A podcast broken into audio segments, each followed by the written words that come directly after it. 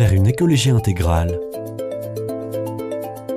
Une émission proposée par Didier Prudon et Alexandre Ribéron. Cher Alexandre, bonjour. Chers auditeurs, bonjour. Bonjour chers auditeurs, bonjour cher Didier. Alors aujourd'hui, nous allons aborder un sujet euh, qui est particulier, c'est la décroissance. Alors c'est un peu à, à contrepoint parce que dans la majorité des discours, la croissance reste le paradigme économique dominant. Une sorte de pensée unique. Mais pourquoi Alexandre désirons-nous parler de décroissance? Est-ce bien raisonnable? Alors écoutez, je ne sais pas si c'est raisonnable, en tout cas nous allons parler de décroissance parce que c'est vrai, vous l'avez justement dit, dans les médias et les hommes politiques ne nous parlent que de croissance, de points de croissance, tout irait mieux avec la croissance, etc. Et euh, d'un autre côté, le terme de, de décroissance est de plus en plus utilisé, et figurez-vous que quelqu'un l'a utilisé dans son encyclique, c'est le pape François. bien évidemment. Et euh, c'est vrai que c'est peut-être l'un des termes qui a fait le plus réagir les commentateurs, c'est cette utilisation de la, du terme de décroissance. Enfin, si vous me permettez. Tout à fait, bien sûr. Euh, il, il, ne dit pas grand-chose de, de, de, particulier hein, euh, sur, sur, sur, la croissance. Il dit euh, c'est pourquoi l'heure euh, est venue d'accepter une certaine décroissance dans quelques parties du monde. Voilà. Oui, une certaine dans quelques parties, mais le terme est présent. Alors, mais qu'est-ce qu'est-ce qu'il y a derrière la croissance? Voilà. on pourrait je, je, je, crois que avant de parler de décroissance. Avant de parler de décroissance, et je crois que c'est l'une aussi des, des, des, difficultés de l'utilisation de, de, de, ce terme de, de, décroissance par, par certaines personnes, ou, ou même, dis, disons-le carrément, le, le rejet de, de, la décroissance par certains. On va s'interroger, et votre, votre question est fort, est fort juste, qu'y a-t-il derrière ce terme de croissance?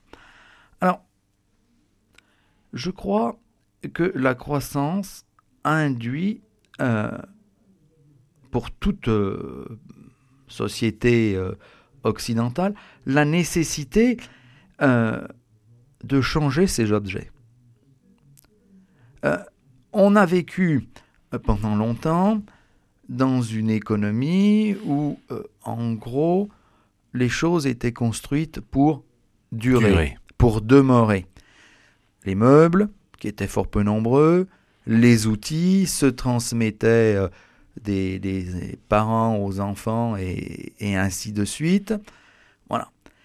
Et aujourd'hui, si vous achetez le moindre équipement électroménager, bon, on sait tous que... Quelques années plus tard, il faudra retourner acheter à nouveau une machine à laver ou un lave-vaisselle ou un fer à repasser, ou ce que vous voulez. Oui, ou quand même l'obsolescence peut aller jusqu'à être programmée pour voilà.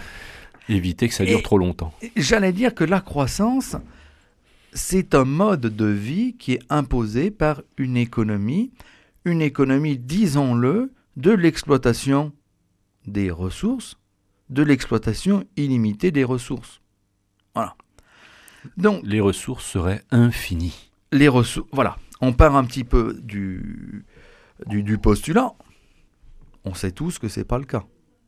Que les ressources ne sont pas infinies, mais aujourd'hui, on sait que ces ressources ne sont pas infinies. Donc ça, c'est acquis, tout le monde est d'accord. Et de l'autre côté, on continue à tenir un discours pour euh, la croissance. Alors que cette croissance, c'est simplement un mode de vie imposé par euh, euh, l'économie.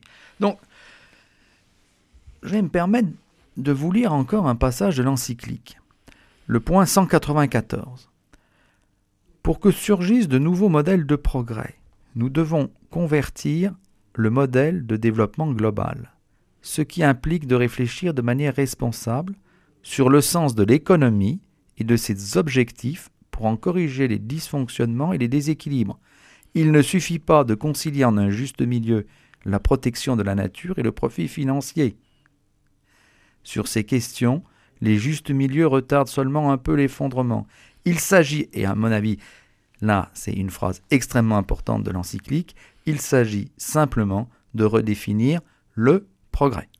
Tout à fait.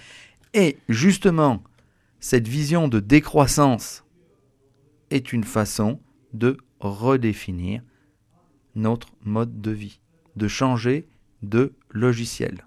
Tout à fait. Et donc là, entre la vie et la mort, eh ben, on a un texte du Deutéronome qui nous demande de choisir. Entre la vie et la mort, et entre le bien et le mal, choisis la vie. Et à la fin, choisis la vie afin que tu vives. Cela signifie que l'on peut choisir la vie et mourir. Choisir la vie est, toujours un risque. Pardon. Toujours un risque. Et euh, d'ailleurs, on peut voir deux formes de vie. La vie par continuité et reproduction, et la vie par renouvellement. Elles sont associées à deux formes de mort. Dans la continuité et la reproduction, on risque la rigidité. Rien ne bouge et rien ne change, c'est la mort par rigidité. Par exemple, dans les institutions, si on reste sur des mécanismes ou des formats de gouvernance ou de fonctionnement, on risque la mort par rigidité. Dans le renouvellement permanent, au contraire, on risque le mourir par éclatement. Et dans notre, dans tout le développement, dans tout ce que vous nous avez présenté, c'est ce risque, le risque d'éclatement. C'est certain qu'aujourd'hui, ce changement perpétuel, euh, c'est lui qui nous conduit à la, à la mort et à la, destruction de notre, de notre planète. Tout à fait. Mais vie et mort, il faut bien comprendre que la vie et la mort sont associées et interdépendantes. Et en économie, quand on a trouvé un bon modèle, on veut le garder et le protéger pour que cela puisse se répéter à l'identique. Mais c'est une manière de mourir. Et c'est pour cela que nous devons aller vers un autre paradigme que la croissance infinie. Exactement. Et c'est pourquoi je pense qu'il est important de, de discuter de la décroissance et d'essayer d'imaginer le pape utilise plusieurs fois le terme de soyez créatif, de créativité, d'imaginer d'autres moyens euh, de subsistance et d'autres modes de vie économiques. Tout à fait. Sur le, le, plan pratique, comment peut-on être euh, décroissant? Alors je crois que on va se tourner un petit peu euh, ben, vers, vous, Didier, parce que vous avez essayé à travers votre vie d'incarner justement euh, cette décroissance. Tout à fait. Et donc, à travers en particulier le choix du temps partiel. Alors, Alexandre, quand je me suis tourné vers l'écologie intégrale, ma première pensée a été de démissionner de mon entreprise et de créer un centre de formation en écologie intégrale, pour le respect de l'humain et de la nature. Et si j'avais fait ce choix, j'aurais été dans une logique de rupture, de mort à mon ancienne vie ce que nous avons évoqué comme vie de renouvellement. Mais cela a fait peur à mon épouse et à mes enfants, et je ne suis pas sûr que c'était totalement raisonnable. Alors j'ai renoncé à ce projet, mais pas à l'écologie intégrale. Alors justement, comment aller vers plus de vie? Alors j'ai d'abord utilisé mes congés pour me former et faire des rencontres. Et là, le renouvellement a commencé à se faire dans ma tête. Les projets sont arrivés mais je n'avais plus de temps et d'énergie pour les réaliser. Alors je suis passé à temps partiel, donc à une décroissance directe de 30% de mes revenus. Oui, ce qui n'est pas négligeable. Tout à fait. Mais à partir de là, à partir de ce temps libéré, de cet espace, de ce vide, la vie s'est installée autrement. Plus de rencontres, une richesse de liens, un réseau qui s'est développé. Aujourd'hui, c'est un réseau notamment dans le domaine de l'écologie qui, est très important beaucoup de réalisations écologiques. Mise en œuvre de la permaculture, gestion écologique intégrale de l'eau, récupération, potabilisation et assainissement des eaux usées, isolation de la maison, réduction de notre consommation électrique, chauffage au bois, amélioration de notre potager, agroécologique, plantation verger, vous savez, voilà, tout un tas d'exemples de nouveautés qui sont arrivées dans notre vie et dans le sens toujours de l'écologie qui était le projet initial. Et d'autres pleines de vie et de joie. Par exemple, oui, l'édition de deux livres, La cloche de Béthanie et puis Comment réussir sa transition vers l'écologie. Moi qui rêvais de, d'écrire des livres, eh ben, ça a été une manière de le réaliser. Animation de conférences, coproduction avec vous de cette émission vers une écologie intégrale. Donc, un exemple de décroissance pour plus de vie et plus de richesse.